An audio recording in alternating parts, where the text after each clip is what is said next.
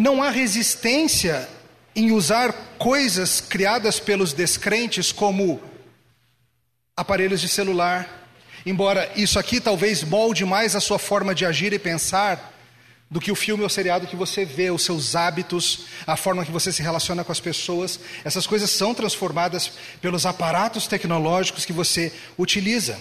Então há pessoas que vão para um lado de uma anorexia cultural, a gente não vai consumir nada. Já tem outra turma que vai para o lado da glutonaria cultural mesmo. E não há nenhum tipo de filtro, não há nenhum tipo de cuidado, não há nenhum tipo de. Peraí, será que a gente devia estar assistindo isso mesmo? Então, a minha ideia nesses dias é, utilizando as categorias de criação, queda e redenção, a complicar um pouco o seu pensamento. É, você achou que eu ia te ajudar, né? Não. A ideia é complicar. É trazer mais nuance para cada um de nós. Por meio de entender isso tudo, a gente vai ser capaz de viver melhor para a glória de Deus, servir melhor a igreja e ser mais útil no alcance aos perdidos.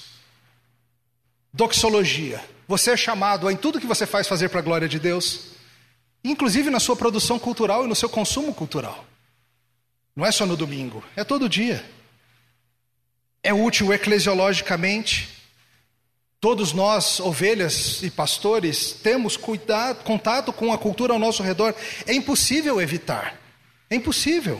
O que a gente precisa é usar de maneira sábia. Então, quando a gente entende melhor a cultura do nosso mundo, a gente é capaz de discipular melhor as pessoas, como o Senhor Jesus falou, para ensinar a guardar tudo o que Ele tem ordenado. Isso diz respeito a todas as áreas da vida. Isso vai te ajudar a entender melhor as situações ao seu redor. Mas também missiologicamente a gente tem que entender melhor a cultura. Tem uma autora muito útil que se chama Nancy Pierce. Ela diz o seguinte: os cristãos são chamados a adotar uma mentalidade missionária, mesmo que nunca coloquem os pés num país estrangeiro. Um missionário precisa peneirar a cultura nativa cuidadosamente, decidindo quais aspectos da sociedade podem ser redimidos e quais devem ser rejeitados. Tem sido assim desde a igreja primitiva, quando os primeiros cristãos encararam uma cultura greco-romana altamente desenvolvida. Algumas partes daquilo foram rejeitadas, outras não. Outras eram consistentes. E, diz a Nancy, em cada era, os cristãos são chamados a, por um lado, ver que muito da cultura humana é bom, pois todos somos feitos à imagem de Deus e temos de viver dentro das estruturas do mundo que Deus criou e se beneficiam da graça comum. A implicação disso, diz a Nancy, e a gente vai voltar a isso, tá?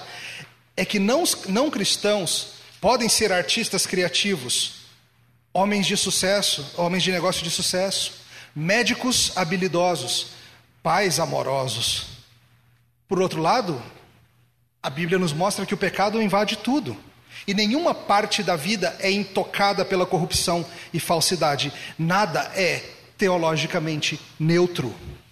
Então, usando a metáfora de Jesus, devemos ser inocentes como a pomba, mas prudentes como a serpente. Esse uso missiológico é importante. Cada cultura tem situações específicas onde o evangelho toca de uma maneira diferente. Por exemplo, vocês ouviram agora há pouco sobre questão de liderança masculina e submissão, certo? Efésios 5, a ideia do cabeça e tudo mais, voltando, claro, desde lá de o jardim. E é interessante que quando a gente fala sobre Efésios 5 na nossa cultura, qual que é a parte que dói nos ouvidos brasileiros? É a parte marido ame a sua esposa como a si mesmo ou é a parte Esposa seja submissa. É essa parte que dói no ouvido, não é? Essa parte dói no ouvido brasileiro. Agora eu te pergunto: quando Paulo escreveu isso para os Efésios, no primeiro século, você acha que a parte da esposa ser submissa doeu no ouvido de alguém? Não, todo mundo falou, claro, normal. Mas e quando Paulo fala, ah, maridos, vocês precisam amar a sua esposa como vocês amam a si mesmo? Você precisa morrer por ela, você precisa viver por ela, você precisa protegê-la, prover para ela cuidar dela como seu próprio corpo. Você acha que isso caiu bem aos ouvidos do primeiro século? Não. Por quê? Porque cada cultura é ferida pela palavra de Deus de maneiras diferentes. Cada cultura tem os seus pontos onde a palavra de Deus incomoda mais. E ao entender a cultura ao nosso redor, justamente por entender aonde a palavra de Deus fere, onde a palavra de Deus desafia, aonde a palavra de Deus reafirma, a gente vai estar mais apto a ser evangelístico, a gente vai estar mais apto a aconselhar, a gente vai estar mais apto a levar a palavra de Deus a quem não a conhece.